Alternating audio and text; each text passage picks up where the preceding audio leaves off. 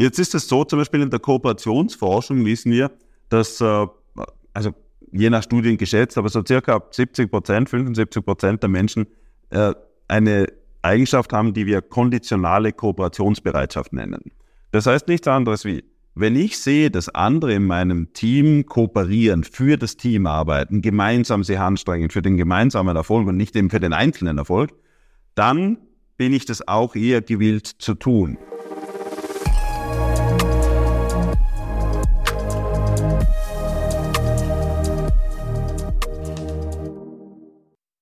Lieber Matthias, einen wunderschönen guten Morgen zu unserem aktuellen Leader Talk Podcast. Ich freue mich sehr, dich bei uns begrüßen zu dürfen. Ich habe noch sehr, sehr gute Erinnerung. 2015 äh, äh, warst du bei uns auf der Bühne als Professor, der dafür bekannt war, äh, Geduld in den Vordergrund zu stellen und für Entscheidungen zu sorgen, die richtig waren.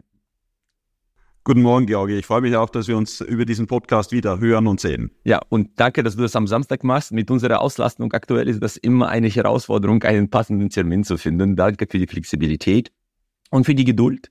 Äh, somit hat es sich auch jetzt nochmal bewahrheitet. Ich gratuliere dir auch zu deinem neuen äh, Buch, beziehungsweise zu der zweiten Auflage deines Buches, äh, wie, wie die Verhaltensökonomie so im Beruf einen erfolgreicher oder vielleicht auch weniger erfolgreicher macht. Und das war auch der Anlass, dass wir uns nochmal austauschen wollen. Aber vielleicht äh, zum äh, Start ins Gespräch würde ich gerne ein paar grundsätzliche Fragen stellen, um besser zu verstehen, was wir zum Beispiel im Studium gelernt hatten. Ich bin ja auch ein Volkswirt, du auch. Und es war ja immer Homo economicus im Vordergrund. Ist das inzwischen Homo psychologicus oder wie ist jetzt im Vordergrund? Also ich glaube, äh, in einem wirtschaftswissenschaftliche Studien brauchen wir nach, nach wie vor ein paar Basics. Also wir müssen verstehen, wie Märkte funktionieren, wie Kosten wirken, wie, wie Menschen grundsätzlich Entscheidungen treffen.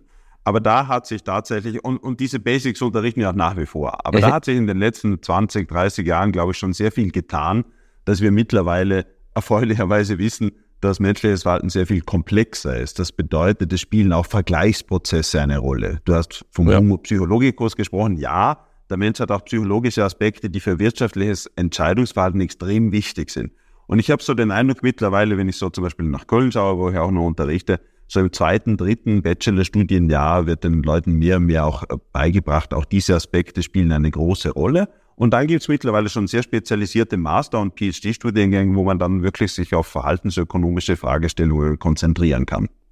Okay, sehr, sehr spannend. Und jetzt, äh, wenn ich aus der Perspektive der des Verhaltens betrachte.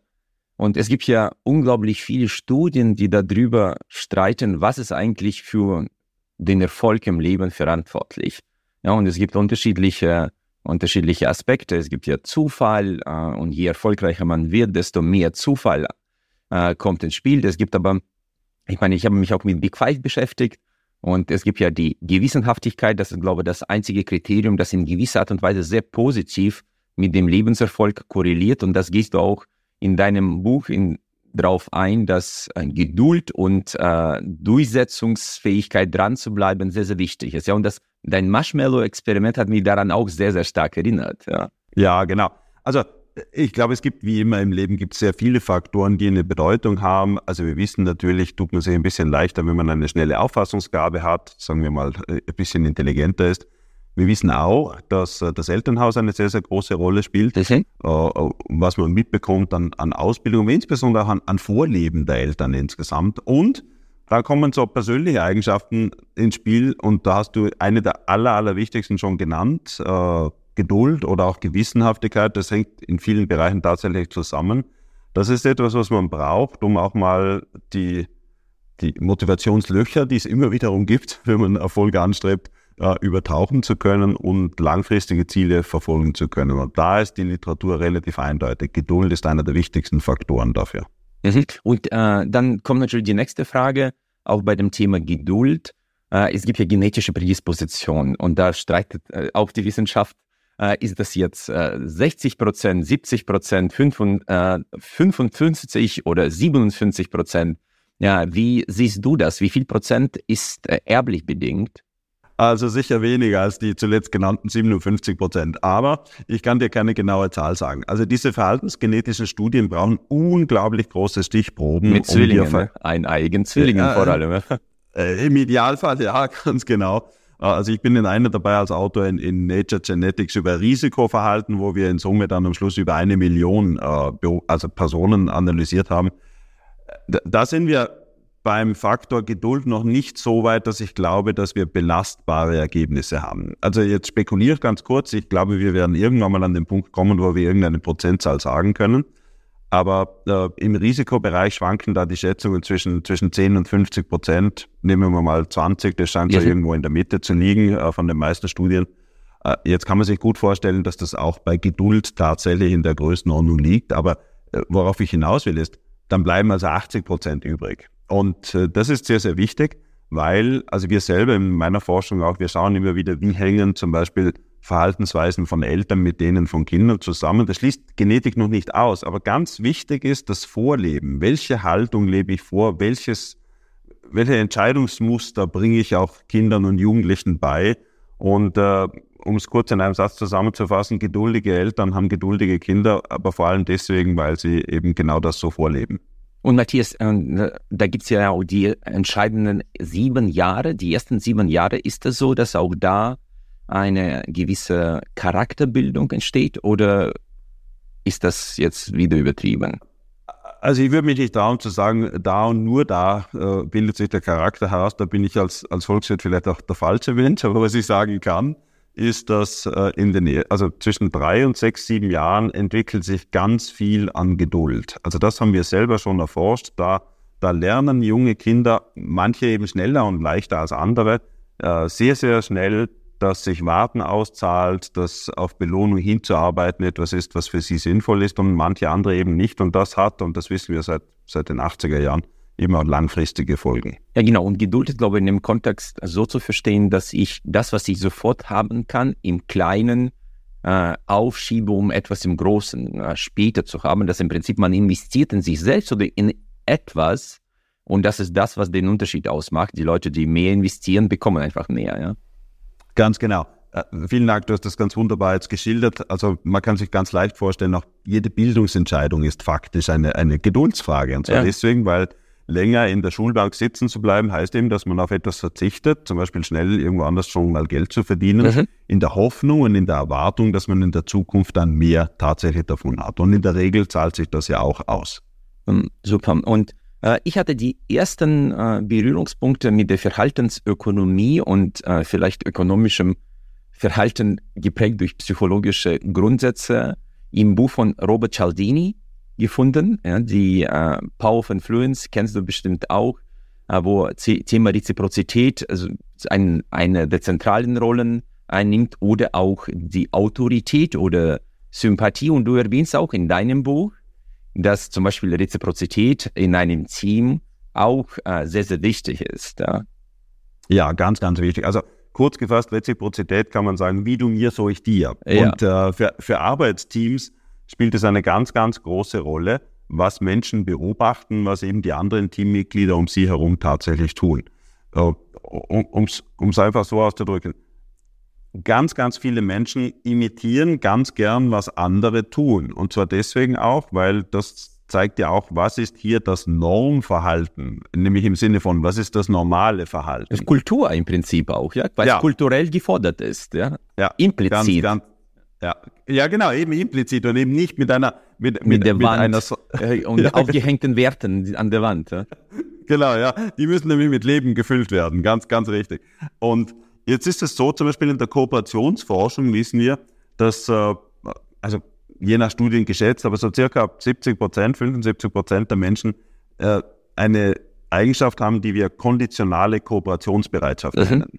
Das heißt nichts anderes wie, wenn ich sehe, dass andere in meinem Team kooperieren, für das Team arbeiten, gemeinsam sich anstrengen, für den gemeinsamen Erfolg und nicht eben für den einzelnen Erfolg, dann bin ich das auch eher gewillt zu tun. Und interessant ist jetzt, dass diese konditionale Kooperationsbereitschaft nicht nur funktioniert, wenn ich das sehe, dass andere tun, sondern bereits, wenn ich es erwarte, dass andere tun.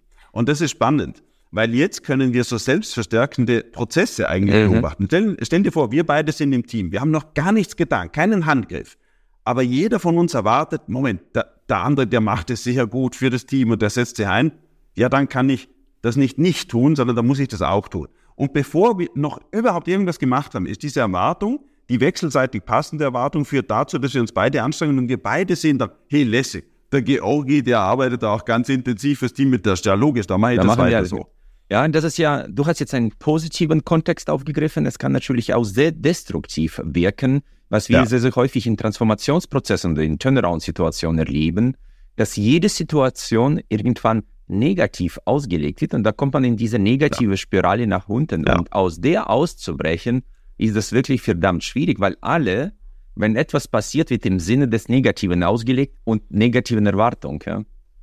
Ja, da hast du leider fürchterlich recht. Aber ich habe das positive Beispiel deswegen zuerst genommen, das passt sehr gut. Mein Dissertationsbetreuer hat mein aktuelles Buch gelesen und sagt, Matthias, weißt du, du hast schon einen sehr positiven Blick auf die Menschen, ja? Also, ja, das äh, habe ich auch gedacht, ja, das war. und, und das ist mir auch wichtig. Also, das heißt ja nicht, dass ich nicht wüsste, dass es leider umgekehrt auch funktionieren kann. Du hast vollkommen recht. Äh, wenn man in eine Situation kommt, wo die Erwartungshaltung ist, alle anderen tun nicht mit, alle anderen haben nur schlechte Absichten, äh, da, dann wollen sich die Leute nicht ausnützen lassen und selber nur mehr Positives beitragen, sondern dann stellen sie das eben auch ein. Aber ich glaube, in einer Organisation äh, heißt dein Beispiel jetzt auch, äh, wirft ein Scheinwerfer nicht darauf, wie besonders wichtig Führungskräfte hier sind. Denn Führungskräfte sind ja die, die das Beispiel geben, ganz klar sichtbar für jeden, aufgrund ja. der Hierarchie, aufgrund der Funktion. So, und jetzt ist doch vollkommen klar, wenn die ein schlechtes Beispiel geben, ja, dann rennt jeder sofort in die schlechte Richtung nach. Das ist ja vollkommen klar. Ja, und alles wird negativ interpretiert. Das heißt, ich glaube auch, um, um ein bisschen das Größe jetzt zu sehen, so ein Turnaround-Prozess steht und fällt auch mit dem, was Führungskräfte vorleben. Ja, und äh, ich meine, in diesem Kontext äh, gibt es ja auch dieses äh, sehr bekannte Experiment von Solomon Ash aus den 50ern, wo die Menschen auf die Wahrheit sogar verzichten, ja. nur ja. um mit der Masse, dieser Social Proof, glaube ich, Ansatz äh, mitzuschwimmen. Und das ist ja schon sogar gefährlich, weil äh, ich meine, das ist ja im Sinne der Propaganda unglaublich wertvolle Eigenschaft der Menschen, dass man die lenken kann, auch gegen deren gesunden Menschenverstand. Ja, das ist, also das habe ich selber noch in meinem, ich habe ein bisschen nach Psychologie studiert, äh, das Salomon Ash Experiment hat mich immer sowohl fasziniert als auch erschreckt, muss ich ganz ehrlich sagen. Und da sieht man eigentlich, wie wichtig es ist, dass, dass wir in unserer Gesellschaft Menschen ermuntern, eine eigene Meinung haben zu können, die auch mal gegen den Strom schwimmt. Mhm. Ich glaube, auch in Unternehmen ist das sehr, sehr wichtig. Also wir wissen ja zum Beispiel, dass lauter Ja-Sager um sich herum zu haben, das ist überhaupt nicht gut, weil man dann überhaupt keine Fehler mehr sieht und keine kritische Reflexionsfläche mehr hat. Und ich glaube, das Solomon Ash Experiment ist die psychologische Basis dahinter, dass man sich eben sicherer fühlt, wenn man ja genau das tut, was alle anderen, die um einen herum sind, eben auch tut. Ja. Und es gibt ja die Management-Gurus, äh, die sagen, die größte Herausforderung der heutigen Führung ist die eigene Isolationsblase durchzustechen und die kritischen Fragen und die kritischen Stimmen von außen zuzulassen. Je höher in der Hierarchie man kommt, desto dicker ist diese Isolationsblase, ja. Ja, und ganz genau. Und das ist, das ist eigentlich ganz, ganz traurig, weil im Grunde fehlt dann, weil du sagst, je höher man steigt in der Hierarchie, im Grunde fehlt so eine kritische Reibfläche ja. für die Leute. Kreative Reibung wird, und konstruktive ja, Reibung. Ja. ja, ganz genau. Das ist, das ist sehr, sehr bedauerlich. Und eigentlich ist das äh, ein Problem, dass man da auch nur mehr schwer rauskommt. Und da braucht man kritische Geister, die auch Rückgrat haben und einem sagen, wenn etwas nicht passt. Und äh, man, man spricht ja immer wieder darüber, was die Menschen im Job zufrieden macht. Ja, und das ist was für uns immer sehr wichtig war und das ist das, was ich auch selbst wahrgenommen hatte. Der Mensch hat ja diese Selbstwirksamkeitserwartung äh, und dass, wenn man ein Gefühl hat, dass man Impact leistet in dem, was man tut, ist man sehr zufrieden. Du hast auch einen weiteren Aspekt aufgegriffen, Thema Fairness. Die Menschen wollen sich fair ja. behandelt fühlen und ja. unter fairen Bedingungen arbeiten. Ja, absolut. Lass mich beim ersten anfangen. Also etwas, was wir aus der, aus der Arbeitsmarktzufriedenheitsforschung beispielsweise von Andrew Oswald auch wissen, ist, einer der aller, allerwichtigsten Faktoren für Zufriedenheit besteht darin, dass Menschen etwas gestalten können. Also nicht eben, dass, dass du als mein Chef über meiner Schulter schaust und genau sagst, Matthias, und jetzt musst du den linken Zeigefinger nehmen ja. und dort drücken und dann den rechten, sondern dass es natürlich innerhalb von Grenzen Entscheidungsspielräume und Möglichkeiten gibt, selbst etwas zu gestalten. Das kann man sich auch leicht vorstellen. Das hat ja eigentlich was damit zu tun, das gesagt, Selbstwirksamkeit, aber auch diese Verantwortungsfähigkeit, dass ich für etwas tatsächlich zuständig bin. Und wenn man die Leute nur am, am, kurzen Band gängelt, dann verlieren sie das und werden systematisch unzufrieden. Das ist, das ist also, das passt sehr gut zu dem ersten Teil, den du gesagt hast. Der zweite, wo du gesagt hast, Fairness. Ja, lass, lass mich beginnen vielleicht mit der, mit der wichtigen Bemerkung. Was fair ist, äh, schauen wir immer durch eine bisschen Subjektiv. subjektive, absolut, ja, genau, absolut, ja. durch eine subjektive ja. Brille an. Und es gibt sowas wie, so wie selbstzentrierte Fairness-Vorstellungen, aber das ist noch ziemlich okay. Entscheidend ist immer noch, dass man darüber sprechen kann und sich auch austauschen kann, ob eben, ob unsere Übereinstimmung äh, zusammen, äh, ob unsere Wahrnehmung übereinstimmt. Äh, richtig ist aber, dass Fairness ein unglaublich wichtiger Motivator für menschliches Verhalten ist. Ich also. habe zum Beispiel in meinem Buch auch ein Beispiel darin, wo wir, wo wir zeigen konnten, dass, äh, stell, stell, dir vor, wir beide sind in einem Unternehmen drin und äh, na, sagen wir mal ganz kurz, ich bin Abteilungsleiter und ich behandle eine dritte Person ganz, ganz schlecht. Also. Äh, und du könntest als, als mein Teammitglied überhaupt nicht davon betroffen werden dann können wir zeigen, wenn ich eine dritte Person schlecht behandle, dann hat das ganz starke negative Auswirkungen auf deine Arbeitsmotivation und deine Arbeitsproduktivität. Weil, und das können wir über Befragungen dann sehr schön zeigen, weil eben Menschen es unfair finden, selbst wenn andere schlecht behandelt werden.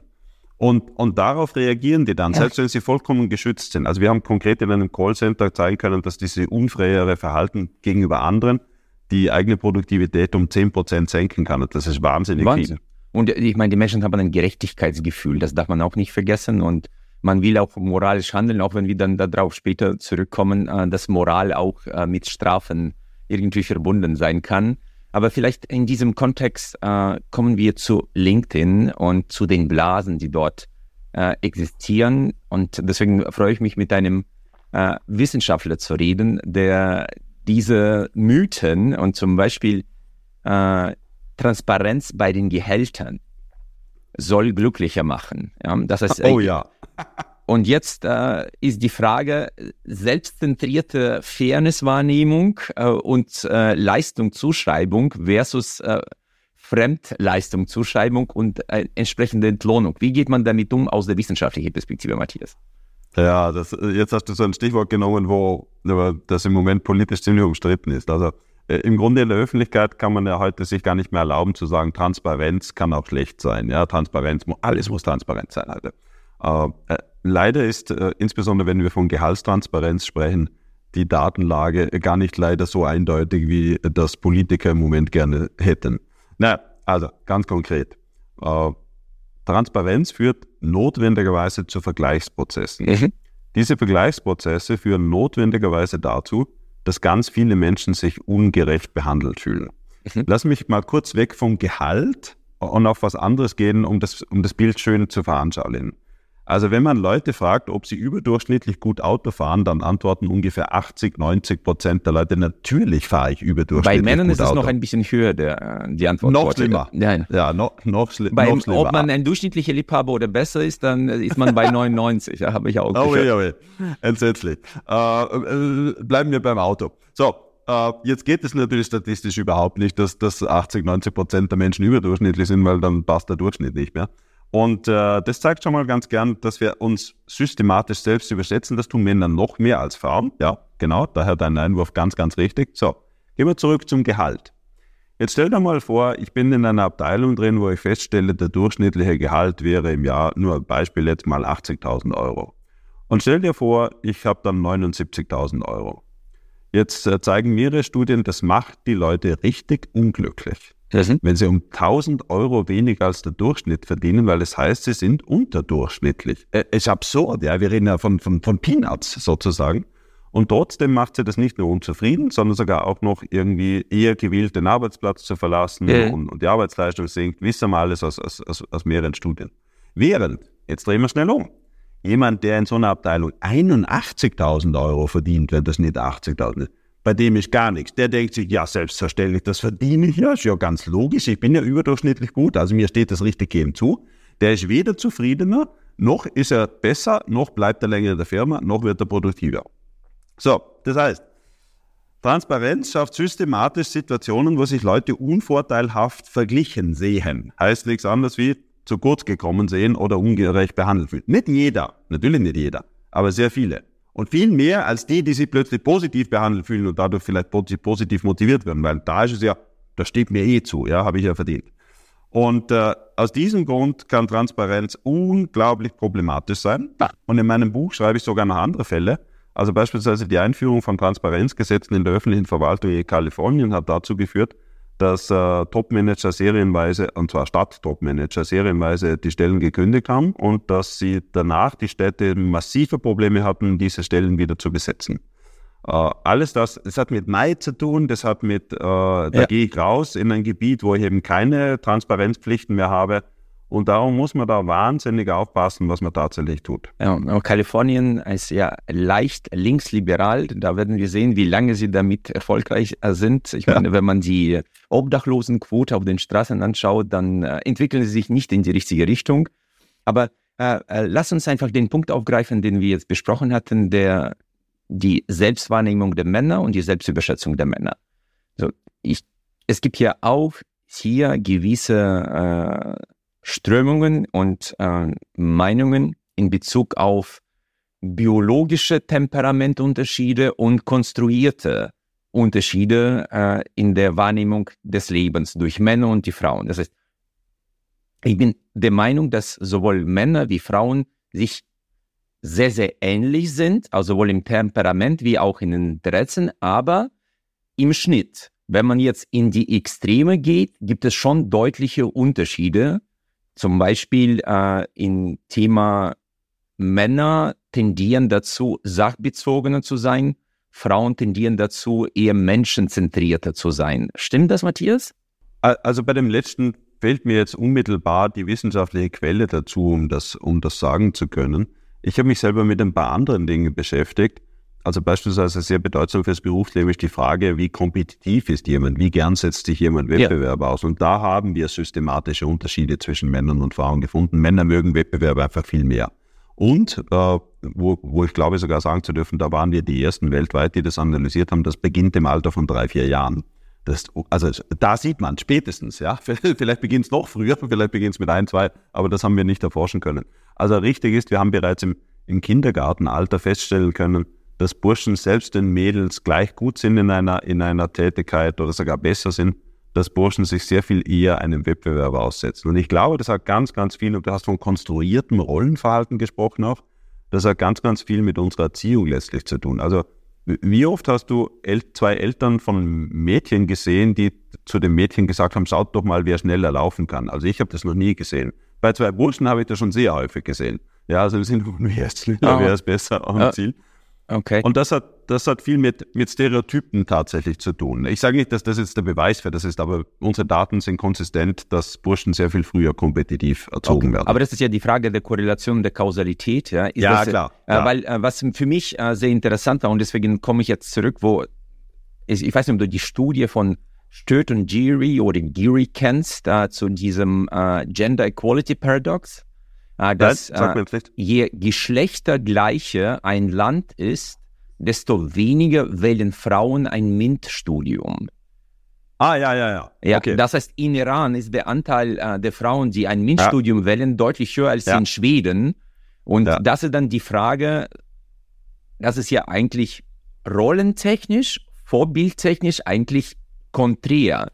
Und das, ist, das ist die Botschaft, äh, von der ich ausgegangen bin je neutraler mein Umfeld ist, desto mehr treten die biologischen Interessen zur Geltung. Und das ist das, was deswegen in Schweden sagt man, ich kann mich entscheiden, ich werde nicht verurteilt, ob ich MINT-Studium nehme oder etwas oder Psychologie. Ja. Und das war für mich auch sehr, sehr spannend, äh, das nachzuvollziehen. Ja. Uh, ich kann was dazu beisteuern, das genau dasselbe Bild abgibt. Es gibt eine ganz tolle Studie von, von Bertil Tungoden von, aus Bergen, von der Norwegian School of Economics, der zum Beispiel gefunden hat, dass in Norwegen mhm. die Unterschiede in der Wettbewerbsbereitschaft zwischen Männern und Frauen extrem groß sind. Und sie sind umso größer, je besser gebildet und erfolgreicher ja. im Einkommen die Väter sind. Und das passt ganz hundertprozentig genau zu dem dazu, was du jetzt gerade gesagt hast. Wenn ich es mir im Grunde leisten kann, in einer Situation bin, wo ich alles tun kann. Was ich will, ja. Ja, genau. Dann mache ich eben was anderes, ja. Und dann mache ich äh, als Frau als als Mann. Und das ist ja beides völlig gut, ja. Also im Grunde so wollen wir doch, dass die Leute, die Menschen glücklich sind in dem, was sie tun. Und wenn sie das wählen, dann, dann ist das äh, revealed preference. Ja, dann haben sie gezeigt, das ist das, was ich wirklich machen möchte. Ja. Und das passt sehr gut zu dem, also was du sagst. Das sollte eigentlich der Anspruch sein, die Rahmenbedingungen zu erschaffen, wo die Leute den inneren Interessen nach ja, und die den genau. gesell gesellschaftlichen Druck nach äh, genau. entscheiden. Ne? Ganz genau. Und das ist natürlich jetzt eine ganz spannende Frage, weil politisch natürlich äh, haben wir im Moment ja die Strömung, dass man heißt, alle müssen gleich sein und alle müssen das Gleiche machen und wir müssen genau viel, in, gleich viel Ingenieure männlich-weiblich haben, wir müssen genau viel Babysitter männlich wie weiblich haben. Äh, also ich, ich, ich, weiß nicht, ob wir je in eine solche Welt kommen. Was du jetzt zitiert hast und was die norwegische Studie zeigt, ist sehr fraglich, ob wir je dahin kommen. Ja, und die Frage, äh, müssen wir dann 50-50 äh, Bauarbeiter haben, ja, oder Bauarbeiterinnen, ja, das ist ja auch dann die Frage. Aber das, jetzt gleiten wir ein bisschen ab. Aber vielleicht, was mich auch in diesem Kontext interessiert hat, du sagst, zu Recht, äh, es gibt eine klare Korrelation zwischen Startup-Entwicklung und der Frauenquote. Und als ich das gelesen hatte, da war meine erste Überlegung, ist das jetzt Kausalität oder Korrelation? Weil, äh, vielleicht entwickle ich meinen Gedanken weiter, sind die Startups, die erfolgreich, weil sie Frauen dabei haben und haben sie Frauen, weil sie erfolgreich sind und sagen, wir wollen einfach uns mehr dafür einsetzen. Wie kann man das auseinanderziehen? Ja, also da, da, da, da muss ich gestehen, die Studie äh, von, von zwei österreichischen Ökonominnen, Andrea Weber und Christine Zulehner, lässt hier die klare Trennung zwischen Kausalität und Korrelation nicht wirklich zu. Also, Lass mich vielleicht ganz kurz aber wiederholen, was die im Wesentlichen gefunden haben. Weil da geht es nicht um Quoten im eigentlichen Sinne, sondern ein bisschen diffiziler. Äh, die haben österreichische Startups, also neue Unternehmen angeschaut und haben angeschaut, wie hoch ist in der Belegschaft der Frauenanteil in einem bestimmten Unternehmen und haben das in Beziehung gesetzt zum durchschnittlichen Frauenanteil in einer Branche. Das ist jetzt wichtig. Also da ging es nicht um 50-50 oder sonstige Quoten, sondern ganz einfach Vergleich. Ja. Genau, genau. Ja. Stell dir einfach vor, gehen wir, ja, gehen wir in den Maschinenbau. Ja, also beispielsweise, ich weiß nicht, wie viele Frauen im Maschinenbauunternehmen tätig sind, lass uns einfach mal schätzen, 25 Prozent. Jetzt schauen die ein Unternehmen an und zum Beispiel dieses Unternehmen hätte 10 Prozent. Aber der Branchendurchschnitt wäre 25 Prozent. Das ist das weit, weit unterdurchschnittlich. Mhm. Es, kann auch, es kann auch andere geben, die hätten 30, 40 Prozent. So, jetzt haben die geschaut, wie, Gibt es einen Zusammenhang zwischen Überlebensdauer dieser Startups, also die kommen in den Markt rein und dann, naja, dann leben sie halt eine Weile lang und manche scheiden bekanntermaßen ja auch wieder aus aus dem Markt. Und die haben geschaut, ob diese Überlebensdauer davon abhängt, wie stark über- oder unterdurchschnittlich der Frauenanteil in einem spezifischen Unternehmen im Vergleich zum Branchendurchschnitt ist und haben Folgendes gefunden. Wenn der Frauenanteil weit unterdurchschnittlich ist, also wirklich so im schlechtesten Viertel min mindestens, dann scheiden die ein halbes, ganzes, eineinhalb Jahre in der Größenordnung früher aus dem Markt tatsächlich wieder aus. Ja, das ist noch keine Korrelation. Pardon, das ist noch keine Kausalität. Mhm. Ja, genau. Jetzt versuchen Sie das aber zu erklären und dann versuchen Sie einen Schritt, einen Schritt in die Richtung Kausalität zu kommen. So, erste Spekulation ist, wenn ein Unternehmen in einer Branche wirklich weit unterdurchschnittliche Frauenbelegschaften hat, dann fragt man sich, was Warum, hier im Einstellungs ja. genau, was im Einstellungsprozess eigentlich passiert. Denn also wenn andere Firmen in dieser Branche 25 Prozent kriegen und einstellen, äh, gibt es eigentlich keinen Grund, dass sich bei meinem Unternehmen nicht auch vielleicht so viele beworben hätten und so viele gute äh, Personen tatsächlich da gewesen wären.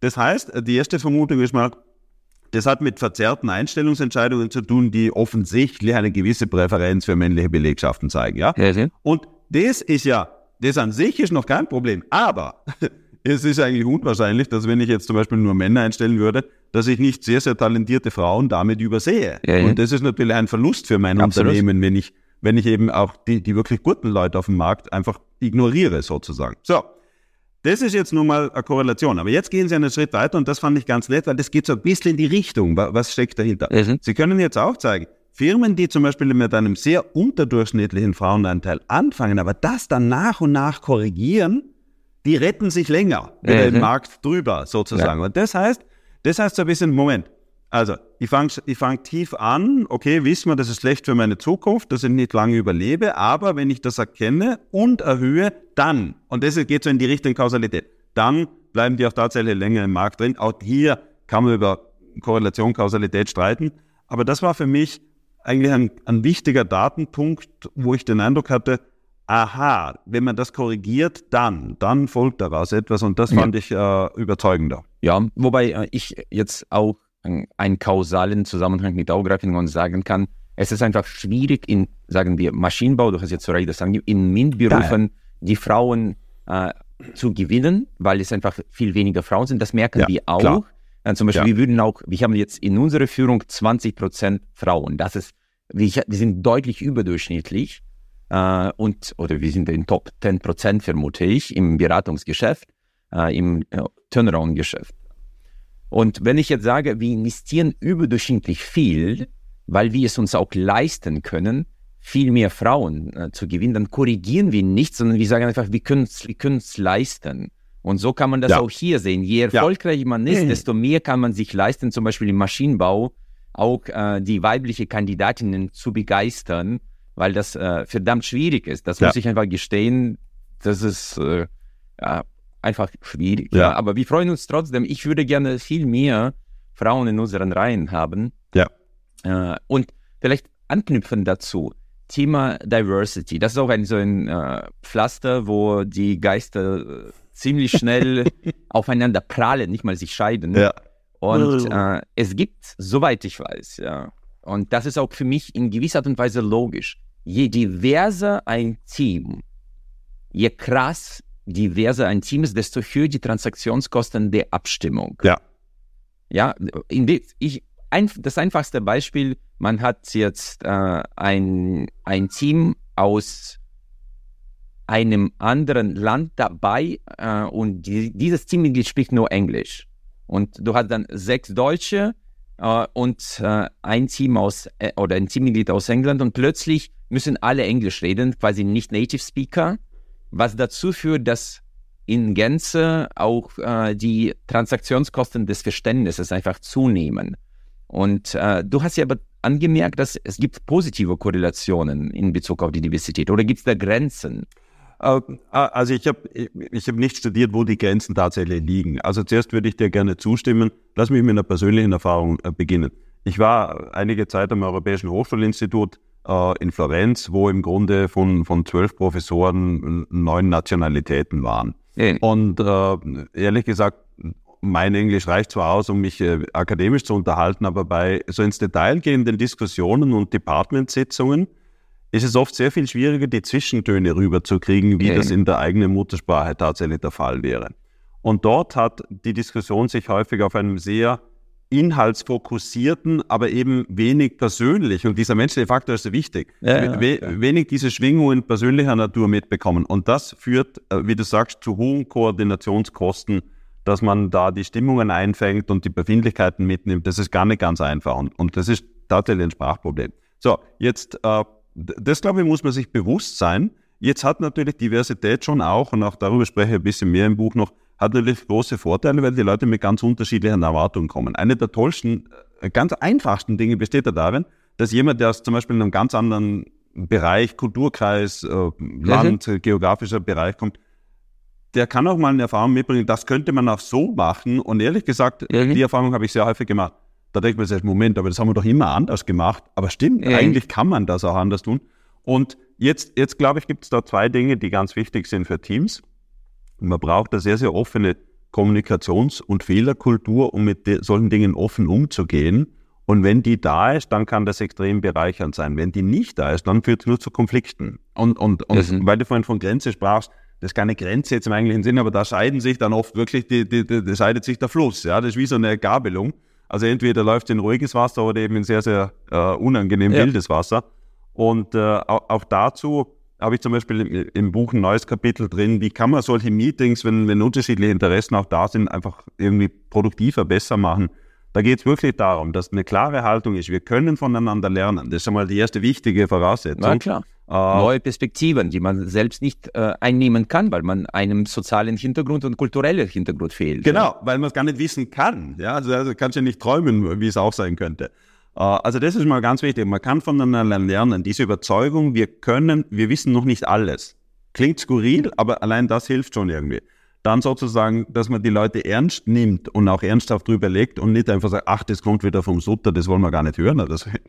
Also da kann, da kann man ganz viele, ganz viele Sachen, äh, Tipps und Tricks auch als, als Führungskräfte irgendwie machen, die wirklich die, die Produktivität verbessern und auch dieses Aufeinander eingehen und das befruchtet werden von, von diversen Standpunkten machen. Aber es kann schwierig sein, also ganz klar. Und noch eine kurze Unterbrechung in eigene Sache. Sollte Ihnen unser Podcast gefallen, bitten wir Sie darum, dass Sie uns abonnieren und uns vielleicht mit einer guten Bewertung unterstützen. Das hilft uns auch bei Algorithmen von Spotify und Apple. Ich bedanke mich herzlichst. Für mich war das auch sehr interessant. Ich habe mit Professor Dr. Dörner gesprochen ähm, und der sagte, äh, aus seinen Forschungen, die er hatte und die er gelesen hatte, die einzige Diversität, die wirklich äh, durchschlagenden Erfolg und äh, spürbare Kausalität hatte, war Altersdiversität. Das heißt, wenn du junge Menschen, äh, kreativen Wilde mit erfahrenen Konservativen zusammenbringst, dass das in der Kombination und der Kultur der Offenheit zu deutlich besseren Ergebnissen führt. Deswegen auch Armeen, die sind ja, muss man sagen, sehr, sehr gut in der Führung, jetzt äh, abgesehen von russischen, aber jetzt tendenziell äh, sind sie gut ausgebildet und da versucht man auch, das sehr gut auszutarieren, weil das zum Erfolg führt. Ja? Das gefällt mir sehr gut. Dazu habe ich, hab ich bisher noch nichts gemacht, aber das, das klingt sehr, sehr plausibel, dass, äh, dass da die Erfahrung gleichzeitig mit der jungen neuen Perspektive eine sehr, sehr gute Kombination ist. Ich glaube, dass ein Teil davon geht ja auch noch weiter. Du brauchst in solchen Teams erfahrene Leute, die wissen, wie man junge neue Ideen umsetzen kann. Ja, denn häufig mhm. fehlt ja gerade den jungen Menschen der Zugang, der Hebel zur Macht sozusagen, dass ja. sie auch die Dinge, die sie machen wollen, da wirklich umgesetzt bekommen. Und dafür brauchst du jemand, äh, der dir im Grunde den Weg ebnet und die Türen öffnet. Und das sind halt häufig die erfahrenen Leute. Das kann ich mir sehr, sehr gut vorstellen. Um, vielleicht äh, gehen wir dann ein bisschen weiter und landen in Kalifornien. Diese Gleichmacherei, die wir erleben, eigentlich sind Menschen sehr unterschiedlich. Und es bilden sich automatisch Kompetenzhierarchien. Einige sind einfach besser, die anderen sind dann äh, nicht so gut in einigen Dingen, weil einer einfach mehr Geduld äh, von Natur bekommen hat, besseren, äh, besseren, äh, besseres Rollenbild hatte, keine Ahnung was, egal, aber es bilden sich in einem sozialen Konstrukt immer soziale Hierarchien und auch Kompetenzhierarchien. Da muss man jetzt sagen, im positiven Sinne nicht Machthierarchie, sondern Kompetenzhierarchie. Und wie geht man damit um? Weil in heutiger Zeit habe ich das Gefühl, es ist ungünstig, wenn jemand im Kontrastverhältnis besser ist oder schlechter ist. Ja. Ich greife das jetzt vielleicht ja. nur als Beispiel auf. Ja. Zurzeit in Deutschland wurden ja die äh, Wettkampfregelungen bei äh, Bundesjugendspielen abgeschafft und man hat gesagt, wir wollen nur einen Wettbewerb und kein Wettkampf. Wir wollen keine internationale Norm, weil sie zu viele Verlierer erzeugt. Ja, ja genau. Also okay, das ist jetzt nicht wissenschaftlich belegt, was ich jetzt sage. Uh, also ich glaube, das ist so ein bisschen ein Luxusproblem, das wir aktuell haben. Also wenn man, wenn man schaut, uh, wie sich zum Beispiel Wohlstand entwickelt, dann hat das viel einfach mit freien Märkten zu tun, auch mit Wettbewerb mhm. miteinander zu tun.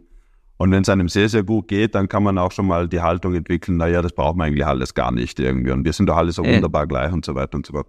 Ich glaube, dass uns dieses Problem, das ist jetzt echt eine, eine sehr persönliche Meinung, in 30, 40 Jahren nicht mehr wirklich beschäftigt, weil dann werden wir, wenn wir so weitermachen, von äh, Asien überholt worden sein und von Amerika auch abgehängt sein. Und spätestens dann wird klar sein, wenn wir nicht willens sind zu arbeiten und zu konkurrieren, dann werden wir unseren Wohlstand nicht halten werden. Aber du bist ja sehr optimistisch mit 30, 40 Jahren, Matthias. Da bin ich jetzt deutlich äh, äh, pessimistischer. Ich glaube, so lange müssen wir gar nicht warten, ja. Okay, das ist, bestätigt sich wieder. Ich habe die optimistische Brille auf, ja, okay. Das ist, das uh. ist, ist in Ordnung. Äh, vielleicht äh, greifen wir noch äh, die letzte Bastion äh, der LinkedIn-Blase, nämlich Homeoffice. Je mehr Homeoffice, desto besser. Jetzt hast du in deinem Buch äh, ein paar Botschaften mit aufgegriffen, die, glaube ich, nicht auf Gegenliebe stoßen. äh, ich greife jetzt aus der Perspektive der Kreativität. Ja. Ja, es gibt, glaube ich, klare Untersuchungen, äh, dass je weniger physische Begegnungen da sind, desto weniger kreative Einfälle entstehen, weil ja. es häufig auch zufallsgetrieben ist. Ja, ja. Also das ist, äh, das finde ich sehr, sehr spannend. Das ist im letzten Jahr in Nature rausgekommen, eine, eine große, spannende Studie, die Folgendes gemacht hat. Die hat äh, in einem großen Unternehmen, das ein paar wichtige Probleme diskutieren wollte, äh, jeweils Teams von zwei Mitarbeitern aufgefordert, über, über diese zentralen Probleme und Entwicklungsperspektiven der Firma nachzudenken auch okay. diese, die Ideen, die dabei generiert wurden, wurden auch also aufgegriffen und dann später, halt, wenn sie gepasst haben, auch implementiert. Also da ging es wirklich um etwas. Und was sie jetzt gemacht haben, ist, die haben äh, praktisch mit wissenschaftlicher Begleitung ein Experiment, wie eine Forschungsstudie daraus gemacht. Weltexperiment ja, im Prinzip. Ja. Genau, genau, indem sie Folgendes gemacht haben. Manche Paare saßen im selben Raum und saßen sich gegenüber äh, und andere Paare haben, so wie wir jetzt gerade, einfach nur beim Bildschirm miteinander kommuniziert. Die saßen zwar im selben Gebäude oder in der Regel im selben Gebäude, aber eben nicht im selben Raum tatsächlich. Und das heißt, einmal hat die Sta äh, Kommunikation stattgefunden, dass man halt auf den Bildschirm schaut, einem anderen Fall, dass man halt den Menschen gegenüber hat. Und was die gefunden haben, ist, dass die Anzahl der Ideen, also auch deren Originalität, die andere Leute dann bewertet haben, um circa 15 Prozent höher ist, wenn man sich wirklich im Raum gegenüber sitzt am Tisch. Ja, das ja. ist signifikant. Ja, das, das ist brutal viel. Ja, überlege mal, wenn wir 15 Prozent weniger Ideen generieren, dann, dann, dann fehlt Oder uns... die Qualität der Ideen ja. schlechter ist, ja. Ja, ganz genau. So, jetzt haben die versucht zu überlegen, was passiert denn da eigentlich? Und, und da passiert etwas, was eigentlich, was ich glaube, was wir seit der Pandemie alle festgestellt haben. Also in einem Videocall, da startet man praktisch auf dieses Kästchen, man will ja auch nicht unhöflich sein und versucht dem anderen auch ins Gesicht zu schauen. Während beim persönlichen Gespräch die Leute tatsächlich sehr viel mehr den Blick herumwandern lassen, sie auch mal umdrehen. Und keine Ahnung was. Ja, also nicht nur, also nicht nur so, also schon bei der Sache bleiben, aber einfach auch, äh, da lässt man auch mal den Gedanken, wo wandern, an die Decke wandern und nach dem Blick wandern. Und also nicht nur, dass die fest, weil das wurde gefilmt alles, nicht nur, dass die feststellen konnten, die Leute haben eine ganz andere Blickrichtung und sind nicht so, so starr fixiert, mhm. sondern auch noch haben sie dann tatsächlich äh, erfragt, man hat die Leute danach gefragt, nenn mir doch bitte die wichtigsten Gegenstände, die in dem Raum waren, wo du dieses Gespräch jetzt geführt hast. Und da schneiden die, die sich persönlich getroffen haben, systematisch besser ab, wie die, die im Videokonferenz-Call waren. Wow. Das gibt Wahnsinn. Sinn. Also nimm uns beide jetzt sozusagen. Äh, also ich kenne meinen Raum gut, weil ich jetzt in meinem Büro sitze, aber, aber das Ergebnis dieser Studie war, dass wenn ich über Videokonferenz mit jemandem spreche, dann bin ich so fixiert auf diesen Bildschirm, dass ich viele andere Dinge ausblende. Jetzt kann man das fälschlicherweise als wunderbar fokussiertes Verhalten betrachten, aber genau das ist kognitiv nicht gut. Richtig. Denn richtig ist, dass es viel besser ist, wenn man auch mal eben den Blick weit, den Horizont weitet und damit Kreativität hat ja viel mit Assoziationen zu tun. Ja, was verknüpfe ich in neuer genau, genau. Genau, was verknüpfe ich in neuer Form? Etwas, was es eigentlich eh schon gibt in gewissem Sinne, aber dann halt in, in, in vollkommen äh, erstmals gemachter Form. Und da sind ganz offensichtlich die Leute, die sich physisch gegenüber sitzen, sehr viel besser im Erinnern auch, was ist noch da, Wahrnehmung in dem, was da ist. Und das, glaube ich, ist sehr wichtig. Also meine Schlussfolgerung für Unternehmen besteht darin, wir kommen, wir sind in einer Zeit, wo Homeoffice nicht mehr einfach wegdenkbar ist. ist aber wenn es um, und es gibt viele Tätigkeiten, Routinetätigkeiten, die man locker von zu Hause überall vermachen kann. Aber wenn es darum geht, Dinge kreativ zu besprechen und zu entwickeln, dann wäre meine Empfehlung, glasklar, aufgrund dieser empirischen Befunde, macht das bitte, wenn ihr gemeinsam euch im Office trefft. Yeah. Und ich finde, Unternehmen würden profitieren, wenn sie das auch beherzigen. Ich finde das auch sehr spannend, äh, wenn man immer nur das nimmt, was man möchte. Zum Beispiel, wenn man an Steve Jobs denkt, der wird ja immer wieder zitiert auch von diesen Blasen. Und man muss anschauen, was seine Philosophie der, des Gebäudes, von dieser Incupatino, von diesem UFO-Gebäude mhm. war nichts anderes als möglichst viele physische Begegnungen auch ah. unerwarteter Art zu ermöglichen, indem auch die Toiletten möglichst weit voneinander waren, damit die Leute durch die Küchen laufen konnten, ja. weil alleine ein unerwartetes Gespräch kann etwas erzeugen, was man äh, ja. sonst nicht hat. Und da, wo ich dir auch ein äh, absolut äh, reingeben kann, das Thema Tagträumen einfach abgleiten lassen. Ich habe mit Professor Busch gesprochen, der sich mit der Hirnforschung beschäftigt und sagt, es ist notwendig, nicht nur fokussiert zu sein, sondern manchmal einfach äh, den Fokus zu dejustieren, um dann wieder justierter zu sein. Mhm. Mhm. Und äh, das ist sehr spannend. Der zweite Aspekt, äh, was Dr. Sprenger sagt, ein Unternehmen ist eine Kooperation, keine Koordinationsarena. Und das ist jetzt, du hast in deinem Buch zu Recht angemerkt, für die Netzwerkbildung ist es auch besser, äh, physische Begegnungen zu ermöglichen, oder? Ja, äh, eindeutig. Also die Leute müssen miteinander zu tun haben und, und dichte Netzwerke in Unternehmen heißt nichts anderes wie besserer Informationsfluss, besserer Austausch von, worum sagt Transaktionskosten. Ja, genau, senken. Äh, für die Kreativität ist es gut, das haben wir jetzt gerade besprochen. Also das ist ganz, ganz, ganz, ganz wichtig. Ja, okay. Aber deswegen ist es nicht gegen Homeoffice oder nicht physische Präsenz, das ist für sowohl als auch. Und man muss einfach dessen bewusst sein, dass alles im Leben einen Preis hat. Ja, wie, wir arbeiten zum Beispiel drei, vier Tage beim Kunden vor Ort, weil wir wissen, dass Vertrauens Nähe und Vertrauensstärke durch physische Präsenz entsteht ja. und nicht nur durch die Kommunikation. Und das ist für uns essentiell, weil wir häufig sehr, sehr sensible und erfolgskritische Themen besprechen und entwickeln. Und da ist es einfach vor, vor Angesicht zu Angesicht zu sitzen, eine andere Relevanz hat. Ja, ja also ich, ich bin ganz, ganz dieser Meinung. Es, ich glaube, es ist so, um Vertrauen aufzubauen, muss man sich physisch treffen. Ja, das hat mit dem Handschlag das zu tun, das hat mit der Stimme zu tun, das hat mit der nonverbalen Gestik zu tun, das hat mit ganz, ganz vielen Kleinigkeiten zu tun, die weit jenseits der Sprache allein liegen. Äh, wenn man dieses Vertrauen aufgebaut hat, bin ich ganz überzeugt, kann man auch virtuell dieses Vertrauen erhalten. Genau, ja. ganz genau. Aber aufbauen ist extrem schwierig. Und mir sagen, wenn ich mit, also wenn ich auch über jetzt mein Buch mit vielen Unternehmen spreche und auch ab und zu eingeladen werde zu sprechen, dann sagen die mir alle im, im Zusammenhang mit Homeoffice, weißt du, Matthias, die große Herausforderung ist, wenn ich neue Mitarbeiter habe, die muss ich physisch reinholen. Die müssen irgendwie da uns treffen, um dieses Vertrauen zu, dieses Bonding zu machen. Danach kann ich die ruhig ins Homeoffice entlassen. Das ist schon okay. Also nicht dauerhaft, aber halt zu einem guten Teil. Und, und das ist eine Herausforderung, wo sie sagen, dieses Onboarding, dieses Team Spirit schaffen, das ist etwas, was wir in der Pandemie eben nur so unter ganz erschwerten ja. Bedingungen tun konnten. Und jetzt äh, müssen wir die Leute wieder hereinholen. Ja, absolut. Vielleicht noch ein Aspekt, was du äh, Vertrauen erwähnt hast, das Thema Vertrauen. Das ist, wir setzen sehr stark auf Vertrauen, äh, weil wir wissen, dass Vertrauen die Komplexität reduziert. Du musst weniger äh, kontrollieren, aber äh, auch da ist es nicht äh, entweder oder, sondern sowohl als auch. Und du sagst zum Beispiel, unmoralisches Verhalten hängt vom Preis ab oder von Kosten und Nutzen. Äh, das heißt, wie moralisch man sich verhält, von davon ab, wie kann man sagen, äh, wie bestraft man wird, wenn man sich unmoralisch verhält, oder habe ich das falsch verstanden? Nee, nee, du hast das richtig verstanden. Also, also um es ganz salopp auszudrücken, alles hat seinen Preis und eben auch unmoralisches Verhalten.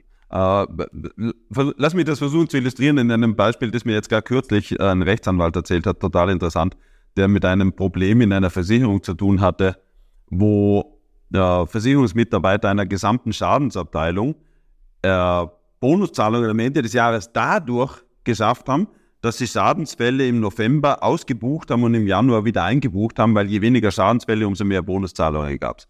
Uh, und diese Bonuszahlungen waren halt relativ hoch. Ja, wir reden da von zwei, drei Monatsgehältern. Und, und dieser Anreiz allein hat bereits dazu geführt, dass so eine ganze Abteilung zusammen, äh, also wirklich einfach, ja, kriminell Schadensfälle ausgebucht hat und dann wieder eingebucht hat. Und das war ein paar Jahre lang der Fall. Was ich damit sagen will, ist, es gibt nicht dieses Schwarz-Weiß-Bild, entweder moralisch oder entweder unmoralisch. Es gibt auch nicht Menschen, die nur unmoralisch oder nur, nur moralisch sind sondern letztlich ist es immer eine, eine Frage der Situation und wie hoch tatsächlich die Anreize sind. Also wir sprechen hier in Deutschland gerne auch über, über VW Dieselgate. Äh, ja, ich meine, dass es da um viel, viel, viel, viel Geld ging, ist ja wohl jedem klar insgesamt. Und da sind die Versuchungen halt riesengroß. Und ich finde es immer ein bisschen scheinheilig, wenn Leute dann so sagen, also mir wäre das nie passiert. Ja, ja also, mhm. da, da, da, da, da muss man erstmal reinrutschen in diese blöde Situation. Ja, klar. Ja. Ja, ne, Matthias, aber das heißt, für uns war auch das, äh, diese Bonifizierung, die zu, auch zum unerwünschten Verhalten führen Ja, kann, ja. auch äh, die Basis dafür, dass wir zum Beispiel in unserem Un Unternehmen die individuellen Bonis abgeschafft haben. Finde ich sehr gut. Bin Ja, ich voll weil dafür. äh, vor allem bei kreativen Berufen äh, gibt es ja Untersuchungen, da gehst du auch drauf ein, dass äh, die besseren Entscheidungen entstehen nicht durch bessere Bonis. Ja, Ja, ja. Sehr gut. Äh, das ist Also die ganze wissenschaftliche Evidenz zeigt, dass Bonuszahlungen ausgesprochen kritisch sein können. Also die führen zu Sabotageverhalten, die führen zu Wettbewerbsverhalten innerhalb des Unternehmens und das will man ja gar nicht. gegeneinander, Ja, nicht, für, nicht fürs Unternehmen. Und, und dann kommt noch das, was wir zu Beginn des Gesprächs hatten, diese, diese, diese Neigung des Menschen zu vergleichen. Ja, du kriegst 9.500 Euro, ich nur 9.200 Euro. Wegen 300 Euro fangen die Leute an, unzufrieden zu sein und, und sich schlecht behandelt zu fühlen. Also ich, ich habe auch mit westösterreichischen Unternehmen kürzlich gesprochen und da hat mir ein Unternehmen genau das Gleiche gesagt, habe ich gesagt, hör zu, wir waren es einfach leid, jedes Jahr mit Leuten zu diskutieren, warum kriegen sie heuer 50 Euro weniger Bonus wie im letzten Jahr? Und dann haben wir das abgeschafft. Und aber was die gemacht haben, fand ich sehr, sehr bemerkenswert. Habe ich sonst noch nie gehört. Die haben gesagt, und weißt du was? Wir haben dann das allgemeine Gehaltsniveau so angehoben, dass wir in Summe gleich viel Geld ausgeben. Und das fand ich total fair und nett. Denn eines der Probleme von Bonuszahlungen besteht ja darin, wenn man sie wieder abschafft, ist es zuerst mal ein total demotivierender Schlag ins Gesicht der Mitarbeiter.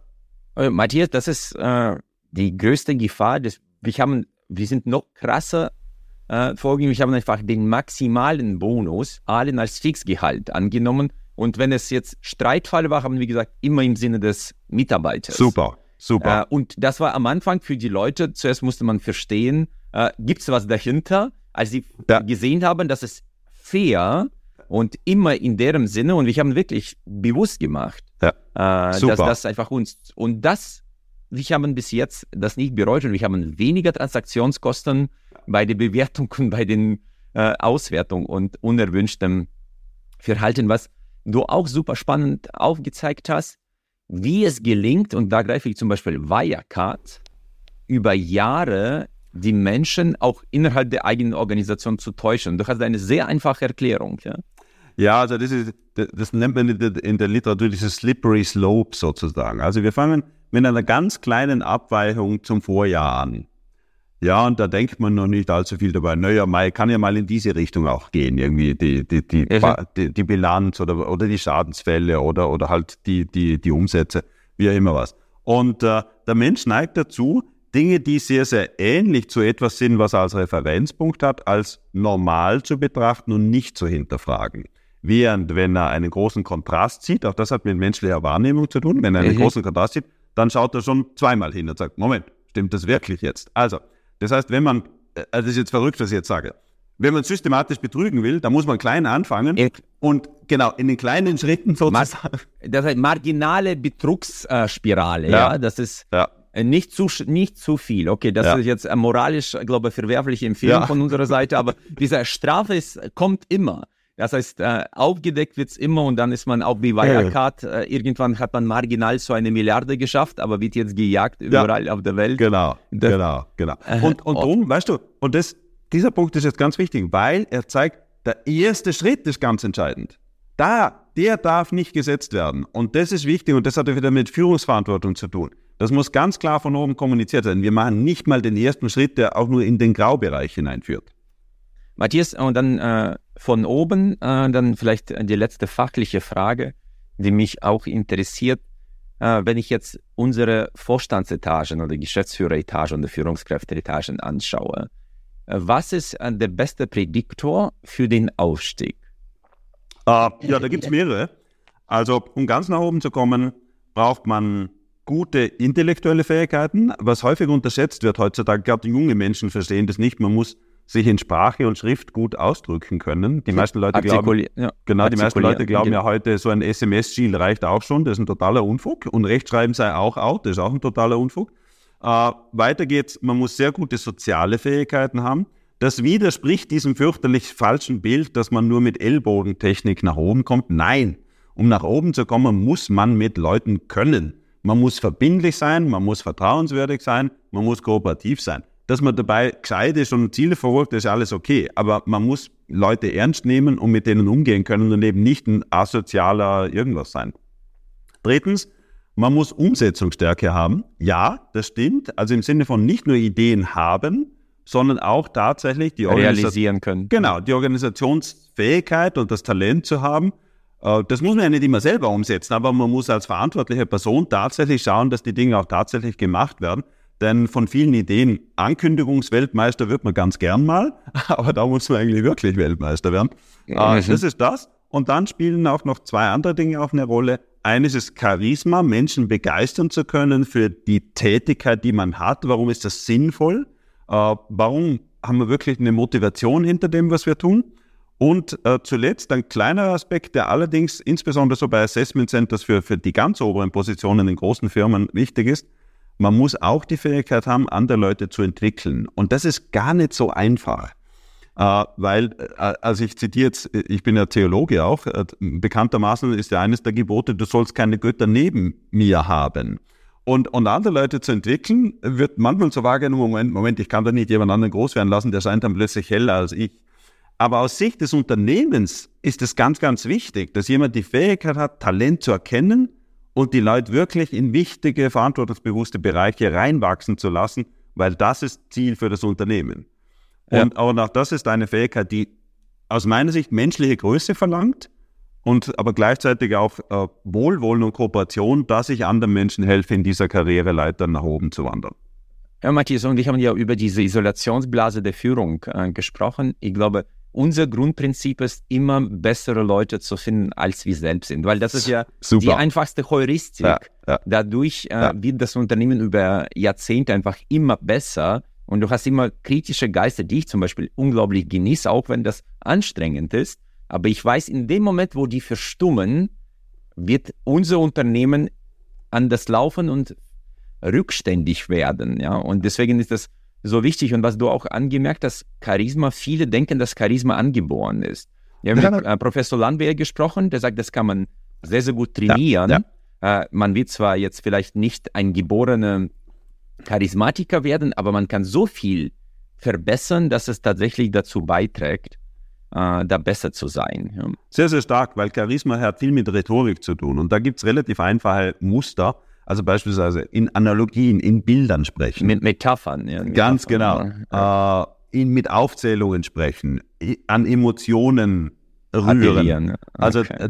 Also, also das, da kann man ganz, ganz viele Dinge relativ einfach machen. Und das hat nichts mit Manipulation zu tun, sondern es hat damit zu tun, dass man den Leuten einen, einen Kontext anbietet, eine Geschichte. Warum ist Narrat das gut, was wir tun? Narrativ. Ja. Das, ist, das ist immer eine Frage des Narrativs. Ne? Genau. Super.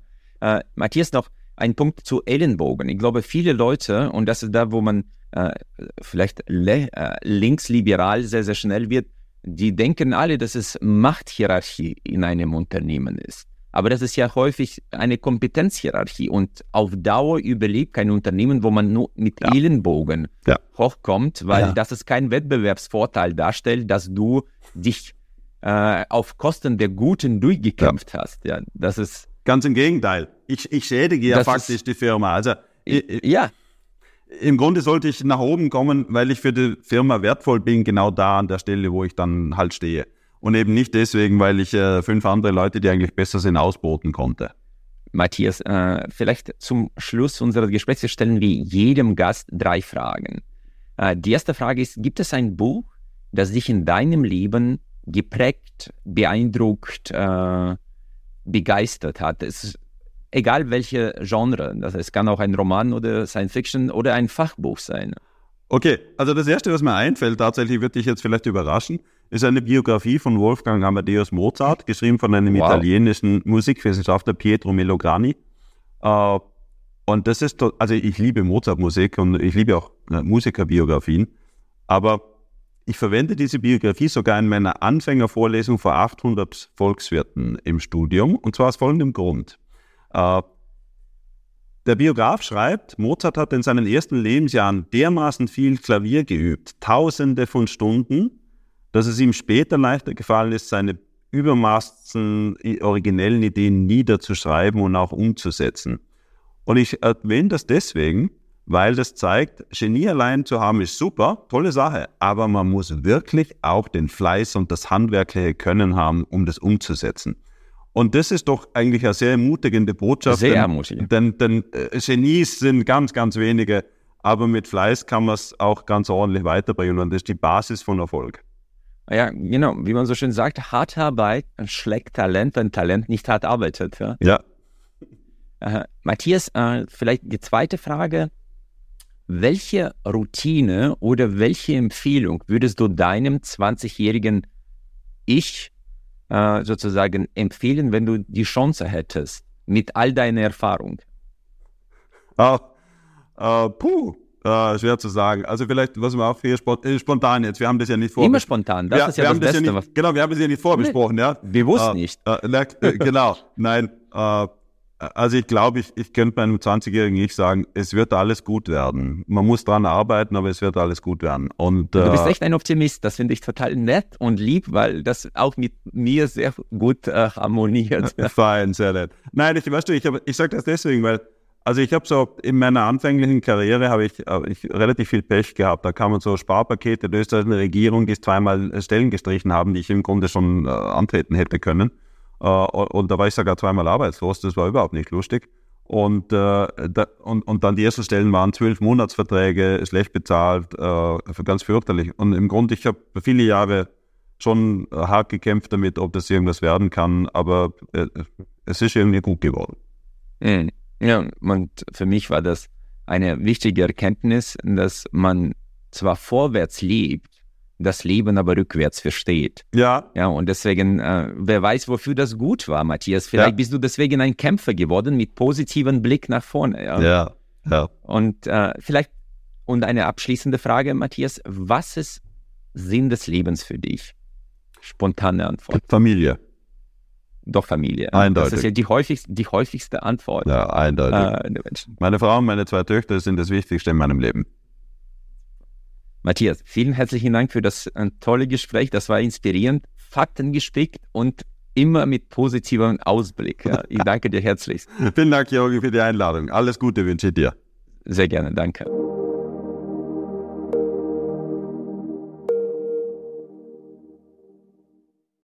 Ich freue mich sehr, dass Sie auch diese Folge bis zum Ende gehört haben. Wir investieren viele Ressourcen und Leidenschaft, um diesen Podcast möglich zu machen. Sie würden uns sehr helfen, wenn Sie dem Podcast folgen und vielleicht auch bewerten würden. Ich danke Ihnen im Voraus. Ich freue mich auf unser Wiederhören.